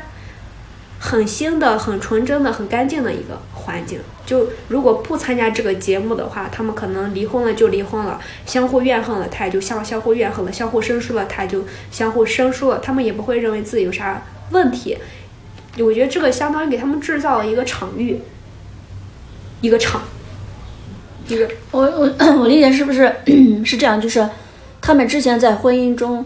会产生各种问题啊、矛盾啊，而不但是那个但是那那些问题可能是因为他们所处的那个现实生活，对对比如说工作呀，或者说是你其他的那些一个。综合的一个结果，对然后双方可能也不认为自己有问题，对然后也不知道最后关系为什么变成了这个样子，嗯但就是这么矛盾一步一步累积下来，最后推导出来的结果是离婚。嗯，我觉得是是这样子的，就是呃，旅行的话，相当于就是把你以前的那些与感情外部的无关的，哦，对，把你所有外部的条件、工作、孩子全部给你剥干净。哦，十八天，咱们在这个里面，哎，咱们就只说你们俩的感情这一件事儿，嗯还不是一对，三对。嗯，三对的话，你就能反思，你知道吗？真的，真的。因为就是把你生活中那些可能会对你的情绪带来负面影响的，会让你心情变得烦躁呀，嗯对让你觉得嗯感受到压力的那些给刨除掉。对旅行是本来旅行大家在外户外就是也会心情会比较放松。会比较开放。对对对，哦，对对对，是会可能会有更多，就是自己会心态上会比较开放，嗯对对对会愿意接纳一些可能性。对这个开放很重要。再加上是三队，因为如果是一对旅旅行的话，也挺尴尬的。嗯，但三对的话，就就比如说男生住一起，女女生住一起，大家可以相互聊。就可能平时的话，就可能大家可能很忙，就可能会跟自己的朋友或者是家人吐槽。只是吐，就是吐槽或者是去聊，但不会成系统的十八天之内去聊一个事儿。嗯，所以就是你那些情绪啊、矛盾啊，可能在你日常吐槽里面就消散了，就就就就是，呃，消散了，也就不了了之了。但在这个里面的话，就是，嗯，就是我觉得你说的“开放”那个词儿很重要，就是就是给你一个很开放的一个，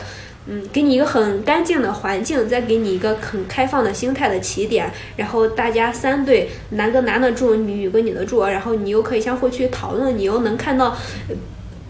别人的婚姻是什么样子的，然后别人还可以反过来评价你，那你其实就这种相互对比之间，可能觉得我老公好像还没有那么糟，其实也不用离婚哈。所以，但从这一点点上来说，我觉得是不是应该还有一种可能性，就是他们三对儿离婚的，然后再找三对儿婚姻生活很幸福的，然后分别给他们一就那种一对儿离婚的跟一对幸福很幸福的，然后他们经常长就长期是一个组合，然后就是这样三对儿组合，可能也会有不一样的那个啥，是是。看人家会不会试一下这种组合。对，因为他们三对都是离婚的话，那肯定都都是有一些问题的，各自都是有一些问题的，嗯，对，就是表现出来的那个问题也更多一些。嗯，就是你们两个的问题，可能在别的另外一对儿来说眼里看到的也更多的是你们的问题。嗯，就如果你给他一个正向的参考，就可能会是一个不一样的一个，嗯嗯，但我觉得就是，但我看完这个节目的话，我还会觉得他们是比较奢侈的人，嗯，因为他们所展现出来的这种矛盾，可能在普罗大众的婚姻里面并不会导致离婚。嗯，是，就是他们可能都是对生活要求更高，对对精神层面追求的更多一些。嗯，治愈的话就是，呃，因为他那个设定的话是去新疆，嗯，那种那种，只去了新疆这一个地方吗？就这这一个大地方的多个小的地方，然后去沙漠呀什么的，然后去一些城市呀什么的，嗯，就是首先这个景都很好，就是它也有很多就是那个嗯无人机拍摄的呀，还有一些那个呃延时摄影啊什么的，就他那个拍摄很走心。就是拍的一些自然的风景啊什么的，我觉得就很棒。还有第二个的话，就是他的一些，他每一期的名字都是一个歌名，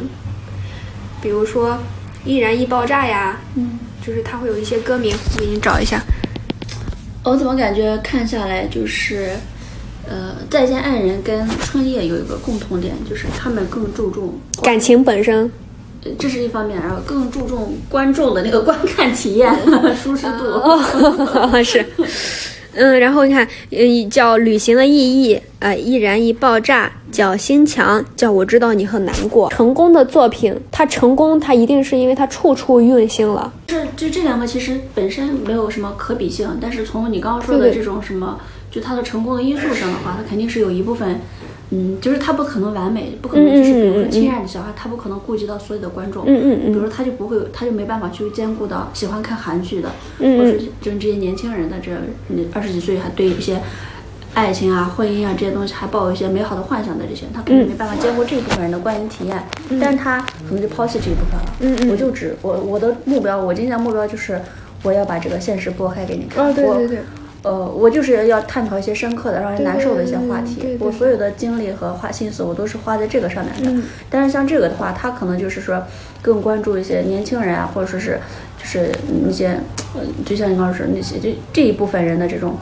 观看感受，嗯就是他跟那个春夜他们都是有一些设计在的。它都有嗯一定部分是架空的，跟我们现实生活中有一些脱节的，嗯就它是加了一些滤镜在里边的。嗯嗯嗯，对他肯定就是，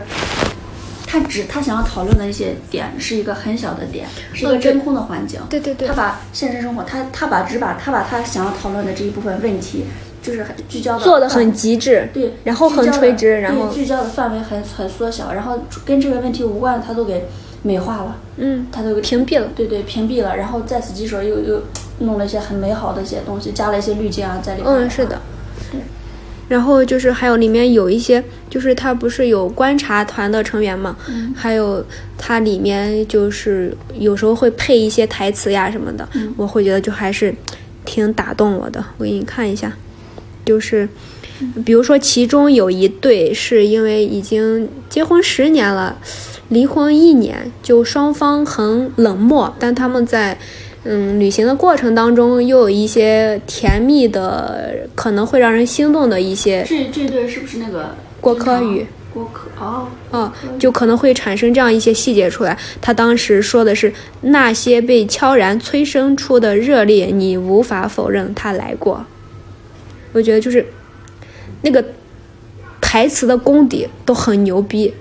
就是那种，就就你看完可能就过去了，但是他可以字字诛心的给你把那个场景的你当时看完之后的那个感受给你总结的特别到位。然后还有一句就是人，嗯，这个这个是催更团的一些金句，我大概给你念一下，就是人都是用被爱的方式去爱别人，不要高估你对没有爱情的婚姻生活的容忍程度，小事不要计较，大事才有分量。就我觉得这样一些台词，还是觉得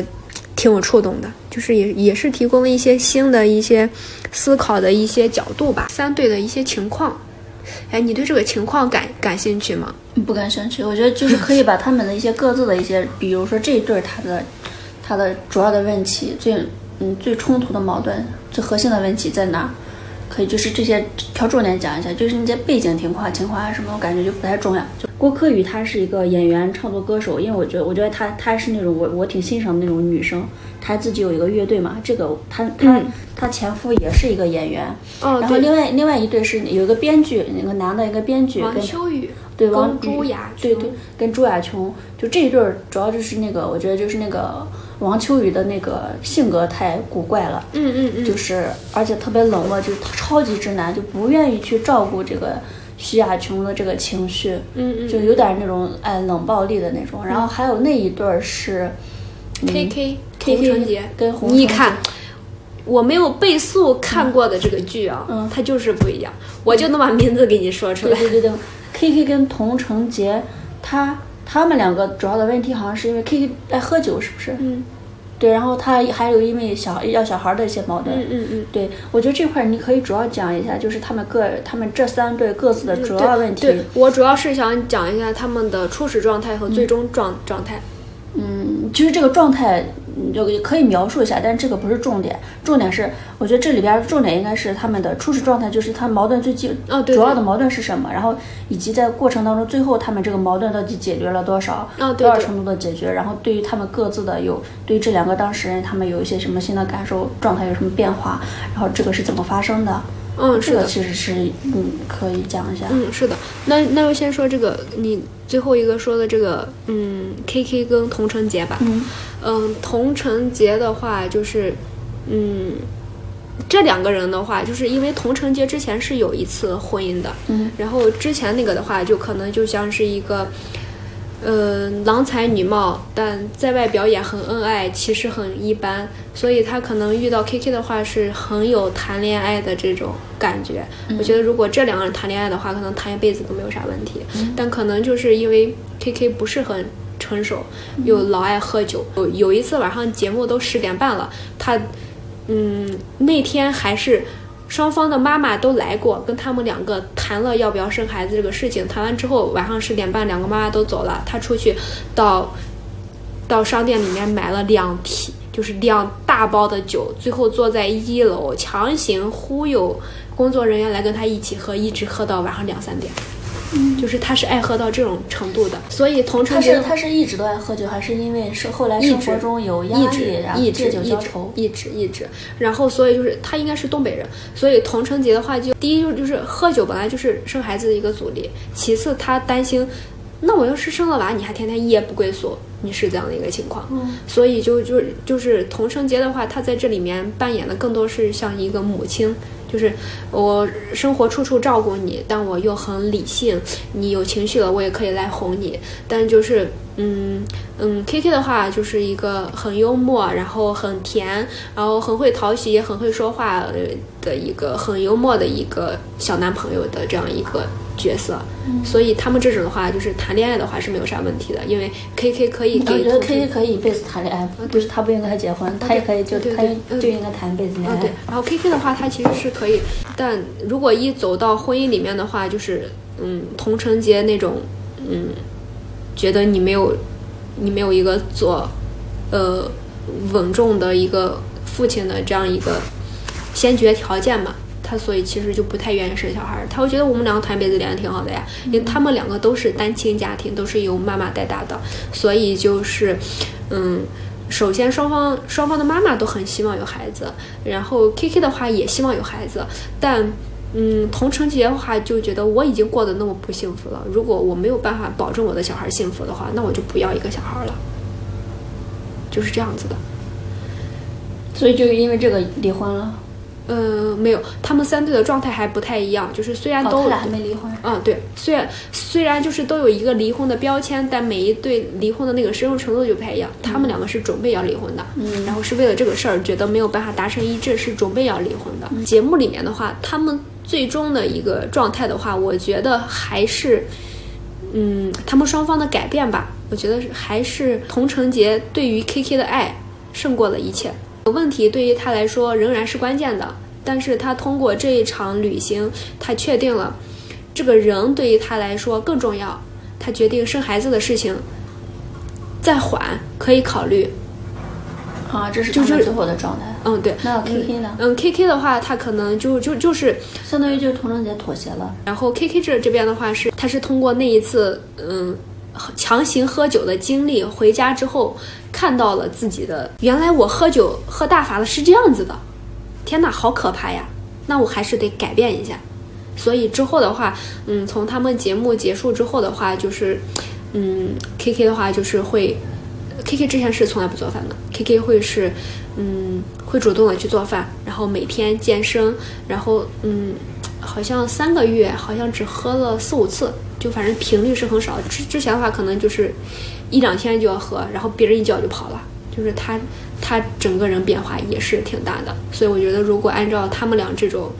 这种走向的话，最后生孩子应该是希望还是挺大的，因为就是相当于一个对爱特别坚定，然后另外一个也确实真实的意识到自己的问题，很愿意去做出来一些改变。这两个的话，最后的结局就是这样子的。然后郭柯宇跟张赫的话，郭柯宇在遇到张赫之前，应该有谈过一段很深刻的一个恋爱，嗯。郭柯宇谈恋爱的对象应该是比郭柯宇还要大一些的，可能会有十岁，就是那段恋爱对于他来说很深刻。所以当他遇到张赫的时候，张赫说你，张赫要来求婚的时候，他就觉得好啊，然后他就结婚了。可能结婚的时候也没有太多的爱在里面，然后他结婚之后的话也是，嗯，一直没有在工作嘛，所以整个是在家庭里面的，过的是一种比较悠闲的一个日子。然后这两个人的话就是。呃，说话老说不到一块儿去。如果说前面那两个人就是就是很契合的话，这两个人在聊天上面的话特别不投机，就老 get 不到对方的点。但这两个人，嗯，很厉害的两个点是，我觉得在节目里面，他们对彼此的了解会比自己想象的要多很多。他们可能以为他们两个是不合拍的人，但其实，在节目中的一些细节，十年了吗？他俩对对对对对，就结婚十年了。就是他们在，嗯。回答问题时候相同的答案，以及在描述双方在自己心目中那个画像的时候的那种那种契合程度，是远远把其他两队远远的就甩到后面了。节目过程当中也产生了很让人心动的 moment，就是他们两个能在一起十年，就即使可能刚开始的时候没有爱情或者怎么样，对，能在一起十年是有原因的。哦，对，就可能在生活里面还还是有很有很多的一些磨合的一些点呀什么的。然后这两个人，我觉得最大的变化就是，嗯，如果这两个人不谈事儿哈，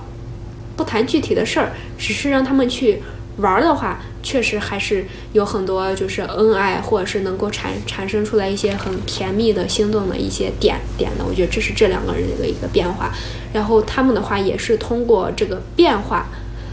嗯，去找到了一种新的相处的方式。相当于之之前的话，就是大大家不同频，聊不到一块儿去，沟通就越来越少，然后之后也就不沟通了，就变成这样的，就就慢慢的就死了。然后就就离婚了，但他们可能就是在这个节目里面的话，又重新被点燃了。但这种点燃并不意味着我们要产生爱情，也并不意味着我们要复婚，而是说，嗯，我们找到了一种就是新的相处方式。我发现，哎，你你你身上也有挺好的一些东西，就相当于我觉得在这两个人的关系里面的话，郭柯的话，他是属于是不是都意味着双方发现了新的自己和对方？嗯，对。然后郭柯的话，他其实是属于这一对关系里面比较占主动地位的，就可能就是要结婚的人是他，然后要离婚的人那也也是他。但张赫的话，可能就是有点懵，就是过得好好的，你为啥要跟我离婚？你对我有啥意见吗？你对我到到到底有啥不爽呢？我有什么让你不满意的？他其实就是是比较迷茫的，想要找到答案的，来到这个来到这个来到这个节目里面的。这个节目让我最治愈的那一刻，就是在最后一集里面，就是他们有一个设定，就是让两辆车这么相持而过，就给你停到这儿，你们两个决定要不要下车。然后那个下车，我不记得是不是意味着要复婚哈，反正就是嗯，通过下车这种行为来表达你的意愿吧。当时是张赫下车了，郭柯宇没有下，这个会让我觉得很可惜，但也是符合我的预期的。但当时车开走之后，开了一截，郭柯又下来了。然后下来之后，然后张赫就问：“哎，你你咋下来了？”他就这样这样子问。然后郭柯当时上去把张赫给抱住了。呀，我觉得在那一刻，张赫的内心得到了非常大的肯定。这种肯定可能足以弥合，嗯，郭柯宇对他之前的很多的冷淡。就他可能一直渴望在这个人这里得到肯定，但可能就是这个人老一直回避沟通。但但但我觉得就是那个很意外的那个拥抱，就是我觉得非常非常治愈张赫，非常非常治愈。就我觉得可能如果你不来这个节目，可能那种治愈的瞬间是你这一辈子都不可能得到的。可能就你们俩的那种感情可能就不了了之，可能就死了，就是那样子的。然后郭柯的话，他其实是相对来说比较走心的一个人，他可能也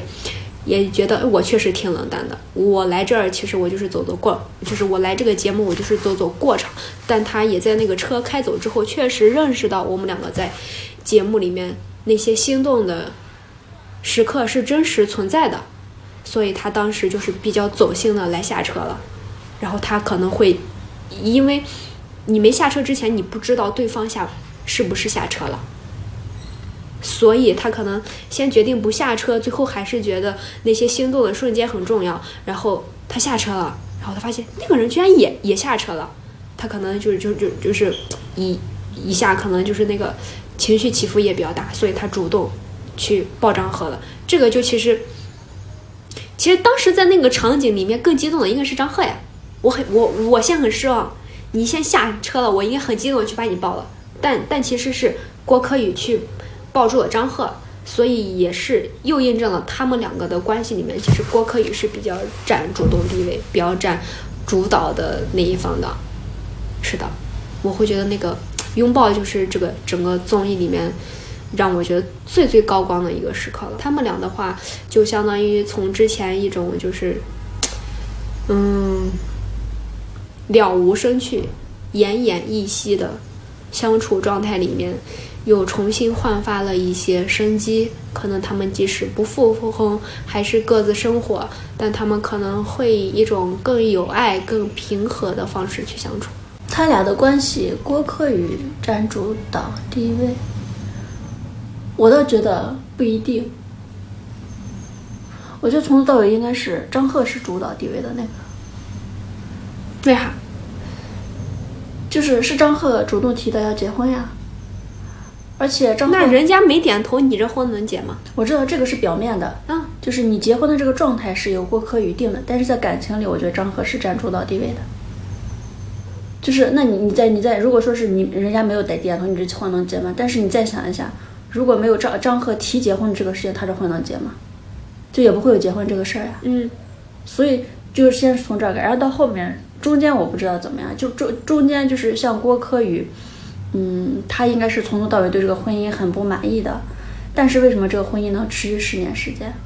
我觉得跟张赫，张赫肯定是一直爱着那个郭柯宇的，嗯但郭柯宇不一定，嗯，对，所以他们这个持续十年的这个时间，这个过程，张赫肯定付出的比郭柯宇要的要多，嗯。就是在时这个时间，这个张赫肯定是，张赫对郭柯宇的那个爱应该是，就是他郭柯宇一直没有离婚，他虽然不满意，但是他并没有做出离婚那个选择，说明他并没有那么难受，嗯嗯。就说明他只是除了他心里，他这个感情没有他不像他自己他的个性啊什么的想象的是那样子的，但是是他可以接受的，嗯所以这个婚姻才可持续十年时间。而且，但是你想想，对于张赫来说，他明明知道对方对自己不太满意，但是他因为爱着对方，所以把这个婚姻维持了这么十年时间，能让对方能让一个不爱你的人跟你在一起生活十多年的时间。就张赫肯定在这个里边做的事情更多一些，更更他的心里的能量应该更多一些。就是到最后那个下车，张赫也是那种没有多少犹豫的，直接就下车了。嗯，他立马就下车，他当时特别快，因为其他嘉嘉宾都是等那个沙漏漏完之后要等五分钟才、才下车，他沙漏刚一计时立马就下车了。对，就是，就我感觉这这两个人，我是很羡慕张赫对于感情的这种肯定以及稳定的这种心态，就是对一个的人的感情，就是十年没有怎么变过，就一直都很，即使对方就是即使你知道对方是一个对你不太满意的那个点，就他一直没有放弃这段感情，嗯，就是因为相对他这种感觉，就是我们很多的人的那种感相互之间那种感情是，嗯，他不是单纯的爱这个人，他只是因为说是对方对我好，或者说是对方的某一些点是契合我的需求，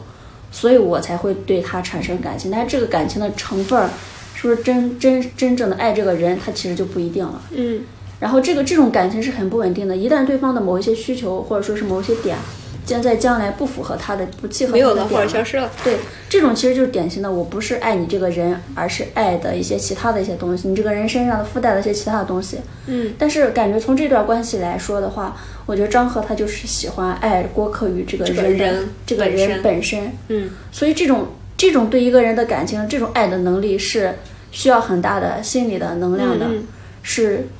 需要很强的，就是他内心是很稳定的，是一个很稳定的一个，就是他内心是挺强大的，嗯挺健康的，就。嗯，但是郭柯宇其实都是从头到尾都是一个，其实是一个比较脆弱的、被动的，就就是他他上一段感情就是他嗯其实失去了上一段感情，他整个人是很迷茫的。这个时候有一个人说要跟他结婚，他就结了。他这他其实不是一个健康的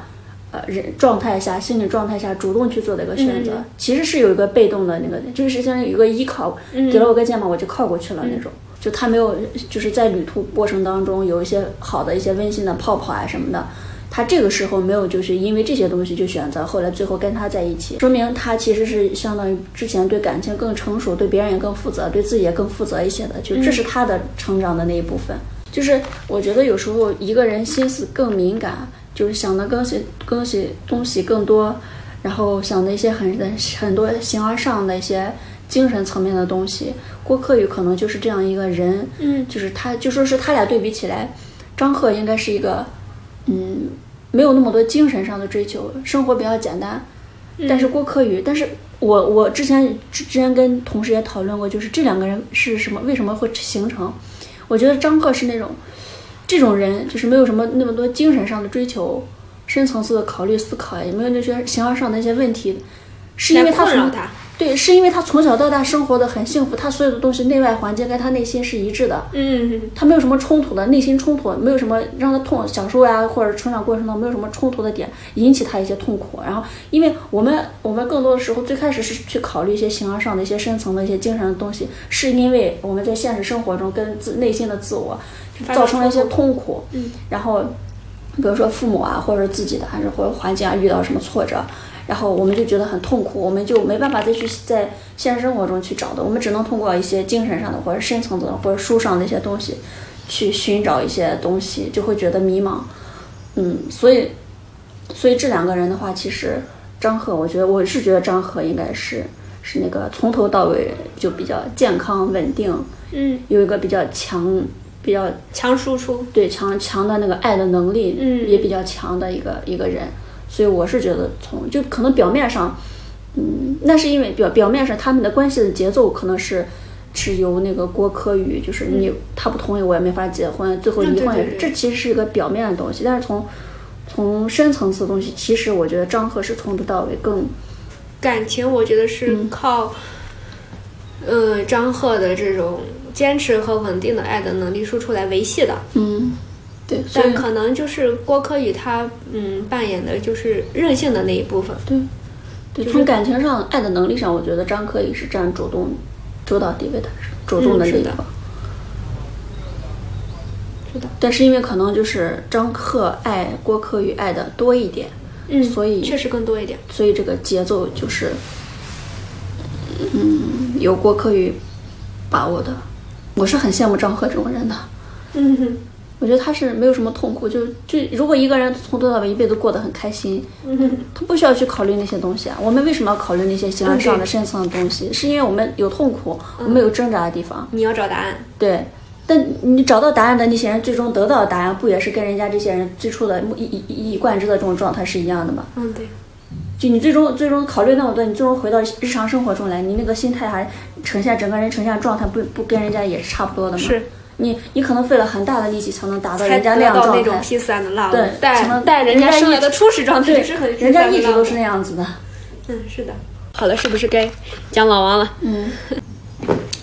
就是从看第一集的时候，我觉得每每个人都想把老王打死。我看一些片段，我也是会有这种感觉。嗯，就是就是就是，嗯，怎么能不跟你媳妇举办婚礼呢？就是因为他同意了，他同意了你就不办吗？然后对啊，也没有想到他同意的到底是心不是心不甘情不愿的呢，还是他也觉得这东西不重要。嗯呃，对，就是怎么能你媳妇要抱着你呢？你答应人家只抱一分钟，到一分钟你就说，哎，时间到了，就就是就是就是就是，我觉得每个人都会想要把这个人去人吧打死。然后朱亚琼的话，可能扮演的是一个求而不得的一个很苦情的、很可怜的这样的一个角色。其实其实最开始看完都会是这样的，但是你后面的话慢慢会发现一些不一样的东西，就是比如说，呃，朱亚琼这个人的话。朱亚琼这个人特别的感性，他的这个感性是比郭柯宇还要更感性的，就是就是郭柯宇是从心，但朱亚琼可能在感性的层面还有任性的部分，然后可能就是做事情，嗯，不太考虑大局或者是其他人的感受，是从小就一个人玩儿，然后他没有去去去从其他人的视角去看问题的这样这样一种角度，然后再加上就是，嗯，老王的话可能会是会把他照顾的很周到，然后他可能就是像一个小孩儿一样。但老王的话，你最开始是想把他打死，但是但是你后来的话，你会发现老王他从小是，嗯，照着一个天才少年的一个模板去养他的，就是好好学习就可以了。老王好像是在别人上高中的时候，他就已经上初中了，在在他十八岁大学就已经毕业了。你刚说反了。在别人上初中的时候，他就上高中了。哦，对，就是就是他就是这样的一种人生设定，就他们家给给他的一个就是学习好就行了，呃，你不能有其他的一些东西，不能有其他的一些诉求，就是就是你不要有其他的一些想法，所以就是这个，就是我刚才说的嘛，我们都是以被爱的方式去对待别人的，所以我觉得老王他也是这样子的，但嗯嗯，老王的话，他其实也是在。呃呃，然后你会发现老王他很在乎朱亚群，就是在节目过程当中，比如说会在乎朱亚群的一些安全呀，他一个人住了，然后他住的怎么样呀？就他其实还是挺在乎的，所以就相当于就是朱亚琼比较会哭，就会哭的孩子有奶吃，所以是属于，嗯，朱雅琼她就是可能对于感情的这种需求特别多，她特别她特别爱哭，所以会让人觉得呀，这个娃哭了，这个娃肯定很可怜吧。但老王可能就属于那种不会哭，他不是不爱哭，他是不会哭。然后老王他就是其实是在以，嗯，自己从小被父母对待的方式去对待朱雅琼，就是不要有情感的诉求，你要理性，你要关注你每天做的事情。不要关关注这种亲亲抱抱举高高这种事情，他觉得这些东西不重要。哦，对，对于老王，在老王的价值排序里面，我最重要的事情就是，当大家去描述那个，就是你理想中的一天是什么样子的，嗯，那可能朱雅琼的幻想的一天就是会比较浪漫，我早上起来我把我打扮的漂漂亮亮的，然后我开开心心的过一天。但可能对于老王的人生设定里面就是。呃，起来我看一看我亲爱的儿子，然后我去上班，我写了一天的剧本，我我写我写的可如痴如醉了。然后回来之后我又看到了我的哦，我回来之后又看到了我的儿子，我跟我儿子，呃，玩了一下我就睡了，就可能就是嗯，朱亚琼就是在他这他这排序本没有老婆呀？没有没有啊，就就是在在在朱亚琼的这个嗯幻想的一天里面的话。他就是我把自己哄高兴就行了。他可能就是也是因为没有在老王这里得到爱，所以更要取悦自己。他是有一股这种倔强跟拧在里面的，就是我非要任任性，我非要离开你，我还过得很好。对的，我理解了。我非要把自己就过得很潇洒，嗯，很好。就是他想象中有点逞强。他想象中的自己是他可以不需要老王的。嗯，对，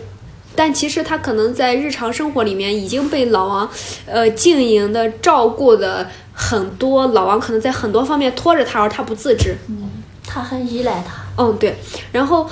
老老王自己对是一个不依赖他的人，但他又做不到。其实很依赖。然后老王的话，他其实最重要的就是工作跟儿子，在他的价值排序里面是看不到媳妇儿这个东西的。所以我觉得老王他可能年龄可能是七零后，或者是要更远。所以我觉得在这一代，呃，在这一代人的身上，可能本身就爱情比较少，再加上他又是从小那么被苛刻的，所以他肯定是会觉得工作是安身立命的根本。所以这个东西我肯定会非常的看重。这个基本上快已经快靠近我们的父辈。对对对对。然后然后然后可能也就只是比我们的父辈稍微年轻一点。非常现实的。对，然后再加上。儿子，这是我的血缘呀，这是我的血亲呀，他肯定也是很重要的。然后，他肯定就是希望的媳妇儿就是那种就是，嗯，不要有那么多事儿。但我觉得就是这个也不是呃朱亚琼的一个错。我记得就是那几天我室友给我说，谁呀？就是他每天会。嗯，跟他媳妇儿约好，他每天有多少个小时是用于工作的，有多少个小时是用于跟家人相处的。哦，你要是没到这个时间的话，如果有电话什么的，你也不要来叫我。哦，就是，就就是我觉得老王这种模式的话是没有啥问题的。就是你最开始就是你你最开始看的时候，你会觉得啊，朱亚琼这些需求，这些很简单的情侣之间的需求，为啥得不到满足呢？但是你想一下，如果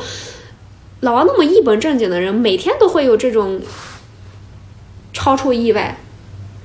超出你能控制的一些需求，比如说你在这写本呢，写的好好，要要他要叫你去逛街，一逛就逛一下午，你在这写的好好的，来进了亲亲抱举高高，就是对于一个十分严谨、十分刻板的人，你这种不可控的事事情每天都在重复的上演的话，就可能也很抓狂的。那我们可能只是看到了你的某一个小需求没有被满足，我们就觉得很委屈。但其实不是的，因为因为生活里面也没有那么多可以去亲亲抱抱举高高的时间呀。嗯，再加上就是那这两个人对于情感的诉求他又是不一样的。就就是朱亚朱亚琼可能就是希望把爱拉到满分，但可能老王对于爱的诉求非非常非常少，甚至说没有的，就我只要有个媳妇儿就行了。就我不需要每天要有很多亲密的举动，亲高高举高举高高。但我觉得老王应该也是对爱有需求的，有他不喜欢通过这些形式去表示。他觉得存在就行了，也就是存在，你这个人在，对于我来说就是很大的一种安全感了。但可能朱亚群是需要，我需要很多外在的形式来获得、来确认这种爱的存在。所以这两个人的话，就是不同平时在了这个地方。然后我觉得就是，嗯嗯，朱亚琼，我觉得的变化不是很大，反而是说其他人提醒你，其实老王挺好的，你要不就不离婚了。他们两个好像是在离婚冷静期，但可能就是朱亚琼她自己还是处于那种倔强，就是我非要自己试一试，呃，她还是在那个心境里面没有出来，所以她最后还是选择了不复婚。然后老王的话，他也是选择不复婚，但我觉得老王的改变的话，他是看看到了自己，他之前他可能就是油盐不进，十分的呆板，嗯，更直接，但是他可能就是通过这个节目里面，他慢慢变得会社交了，就就可能会社交，就就是一种东西，拥有的人会觉得很自然，但对于不拥有的人，就是你没有这个东西的时候，你才会知道这个东东东西有多么的难受。但老王的话，他其实就是相当于从一个没有感情的人，在这个节目里面变得有感情了。他知道了自己身上存在一些什么问题，然后，嗯嗯，他也愿意变得去社交了，也不会变得那么强势了，愿意去跟其他人一起玩了。比如说其就可能如果是刚来节目的他，就不愿意跟其他人一起玩，就我弄好自己的，就是他节目一有空空下来了，其他两个男嘉宾去聊天了，他又去写剧本去了，就是完全不融入。但他之后的话，他变得愿意融入了，他也意识到了，哦，原来我自己身上是有这这样一些问题的。我希望我的儿子以后千万不要变成我的样子。他也知道了，他确实亏欠了朱亚琼很多的一些东西。但就是他们两个的，就是嗯，朱亚琼是说想要去逞强的话，老王这边之所以没有选择就是去复合的，就是这这两个人很神奇，两个人都没有下车。嗯，老王这边的话就是觉得，呃，感情里面有很多裂痕了，破镜重圆。就是既然你要走，破镜难重圆。对对对，就就就是他觉得我我已经不想去修修补补了，就是即使我变得更好了，就是即使我意识到自己的问题的存在了，即使我意识到我对对方的亏欠了，但我还是觉得，嗯，修修补补的就算了吧，不如就有一种爱叫放手，就是这样子的。所以他们两个最后的结局就是这样子的。那我觉得，对于老王来说，如果他们没有在一起那同城街，哎，不是那个，朱亚朱亚琼，应该是前人栽后栽树，后人乘凉。啊、对，是的，对，如果嗯朱亚琼能够逞强逞成功的话，那他对自对自己来说是一个好事。嗯他在感情上更成熟、更坚强、更独立了一些。我觉得她可以变成一个独立的大女人。嗯，然后那如果老王他那没在一起，那我又认识到我的好，我的我缺点了，那我将来下一个对象，我肯定会就会克服我的这些点。嗯，就我下一段关系的话，可以相处的更好嘛。对对，其实对，都是对两个人做的选择都是对对对自己比较好的。就朱亚球的这个点吧，你不能说是他不对，但是如果你逞强成功，你又不是硬逞强，你是真的就是强，那也其实也挺好的。那我觉得其实我还挺支持他逞强的，因为我觉得就是人生应该在有限的时间里面去探索更多的可能性。嗯，如果是说你还是在老王的这个模式下面的话，那么就是你还是会心心甘情愿的被照顾，然后你可能又没有办法去说服自自己，他没有办法去回应你的这种情感需求。你心里又不能平衡，嗯，但如果是说你去逞强的话，就是你嗯，虽然就是你脱离了这种保护跟老王的这种托底，但其实你的话可以去蜕变，嗯，看到一个全新的一个自己。而且我觉得，嗯，他他有没有逞强成功的这个能力我不知道，但我觉得在这个心境，就是他有这么大的一个心劲儿的话，就是这个事儿不会太差。嗯，对，就看能就是他有那个原动力，对啊，他不会太差。我最后的那个总结的话就是，亲爱的小孩是以编剧超群的想象力把我架在道德的十字架上，左右为难，被小孩虐各种烘烤，道德的十字架上正反面考。后面的这个再见爱人的话，它是以一种真实的力量、流动的关系治愈当事人的同时，我觉得也治愈了自己。这个综艺里面的也没啥大事儿，嗯，很日常。就是从你看第一集看到最后一以以及你会觉得这些人的关系在不知不觉当中发生了一些变化，就是这些慢慢的十八天的量的累积，让他们达到一些质变。然后我觉得他们就是